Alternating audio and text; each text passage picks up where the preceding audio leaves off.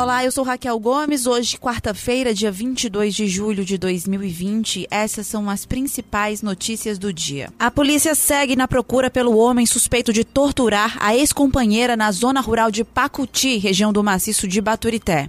Segundo a polícia, a vítima, uma mulher de 52 anos, foi raptada no último sábado da casa dela e foi encontrada nesta segunda-feira. Ela teria sido levada para uma área de mata pelo ex e mantida presa a uma árvore enquanto era torturada torturada pelo suspeito.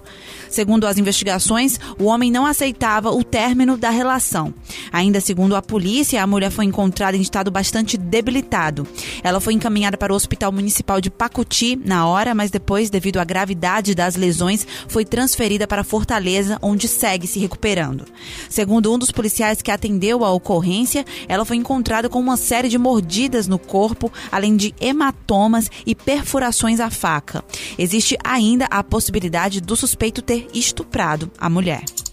Uma manutenção preventiva e corretiva na estação de tratamento Gavião da CAGES vai deixar pelo menos sete bairros de Fortaleza com abastecimento reduzido até às 6 horas da noite de hoje. Os locais afetados são aqueles geograficamente mais altos da capital cearense, como Castelão, Benfica, Aldeota, Mucuripe, Floresta, Conjunto Ceará e Cocó. Segundo a CAGES, o objetivo do reparo é garantir o bom funcionamento da rede e evitar paralisação devido a ocorrências no sistema. A orientação da companhia aos consumidores é para que utilizem a água com moderação durante o período da manutenção, privilegiando o consumo humano e as atividades essenciais. A previsão para a volta do sistema é de até 24 horas após a conclusão dos trabalhos. O Programa Estadual de Proteção e Defesa do Direito do Consumidor, o DECOM, investiga um evento chamado Colosso Open Vibes, uma atração cultural em modalidade drive-in dentro do carro, prevista para ser realizada nesta quinta-feira em Fortaleza. A entidade constatou a cobrança de preços abusivos no valor de ingressos e itens de consumo dentro da área do evento, além de outras irregularidades.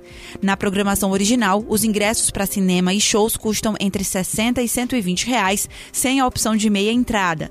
Segundo o DECOM, os valores cobrados são considerados abusivos, uma vez que alguns dos filmes exibidos já foram transmitidos em canais de televisão por assinatura.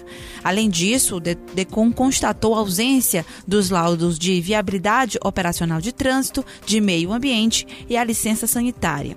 A empresa Colosso Fortaleza, responsável pela organização, vai ter 10 dias para prestar defesa, assim como para regularizar os pontos observados pelo Ministério Público. A organização do evento pontuou que está cumprindo estritamente todos os procedimentos legais e que a inauguração do evento está mantida para amanhã, dia 23. Com a pandemia do novo coronavírus, o número de consultas nas 19 policlínicas do Ceará no primeiro semestre de 2020 caiu em mais de 43% quando comparado aos seis primeiros meses do ano passado. De acordo com dados da plataforma IntegraSUS, foram realizados mais de 180 mil atendimentos em 18 delas de janeiro a junho do ano passado, enquanto no mesmo período deste ano o número caiu para mais de 100 mil atendimentos. De acordo com a secretaria, um dos motivos para a diminuição seria que os pacientes não se sentem ainda seguros para consultas eletivas diante do novo cenário da saúde. Em planejamento para retomada, a Secretaria da Saúde explicou que a abertura total da rede ocorre na fase de transição. A orientação é realizar a abertura, garantindo atendimento seguro com distanciamento social. Ainda segundo a pasta, a expectativa é que o número de atendimentos nas policlínicas aumente progressivamente. Uma artista transexual cearense foi encontrada morta com diversas perfurações pelo corpo em Milão, na Itália. A vítima, identificada como Manuela de Cássia, de 48 anos, foi localizada nesta segunda-feira no apartamento onde morava, após os vizinhos sentirem um forte cheiro de gás vindo do local e acionarem as autoridades.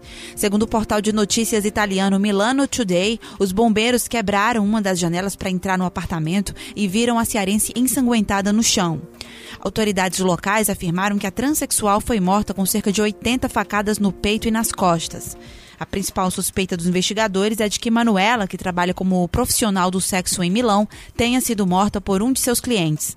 A Secretaria da Proteção Social, Justiça, Cidadania, Mulheres e Direitos Humanos do Ceará informou que está em contato com o Ministério da Cidadania do governo federal, solicitando o acompanhamento e as providências a serem tomadas.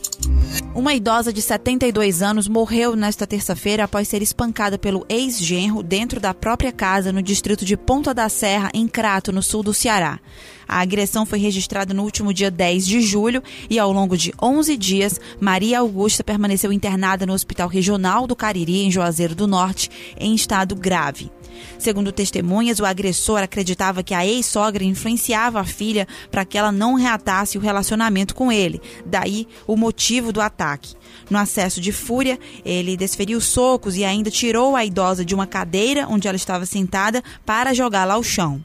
Em seguida, deu chutes e socos em sua cabeça. Ao tentar defender a mãe, a filha da vítima também foi agredida com socos na região da barriga e nas pernas. O velório e sepultamento da idosa foram realizados ainda ontem.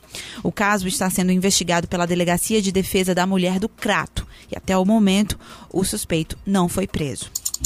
Os dois engenheiros e o pedreiro responsáveis pela reforma do edifício Andréa, que desabou em Fortaleza em outubro do ano passado, devem ser julgados por homicídio. A decisão foi da 14ª Vara Criminal da Justiça Estadual do Ceará. A juíza Marileda Frota acatou o parecer do Ministério Público para que os engenheiros José Anderson Gonzaga dos Santos e Carlos Alberto Loz de Oliveira, além do pedreiro Amauri Pereira de Souza, fossem julgados por homicídio com dolo eventual, quando se assume o risco de matar. Nove pessoas morreram e sete foram resgatadas vivas sobre os escombros após a tragédia do dia 15 de outubro do ano passado. Câmeras de segurança flagraram o momento em que o pedreiro quebrava o concreto em torno das colunas de sustentação. A intervenção era acompanhada de perto pelos dois engenheiros. Essas e outras notícias você acompanha no povo.com.br.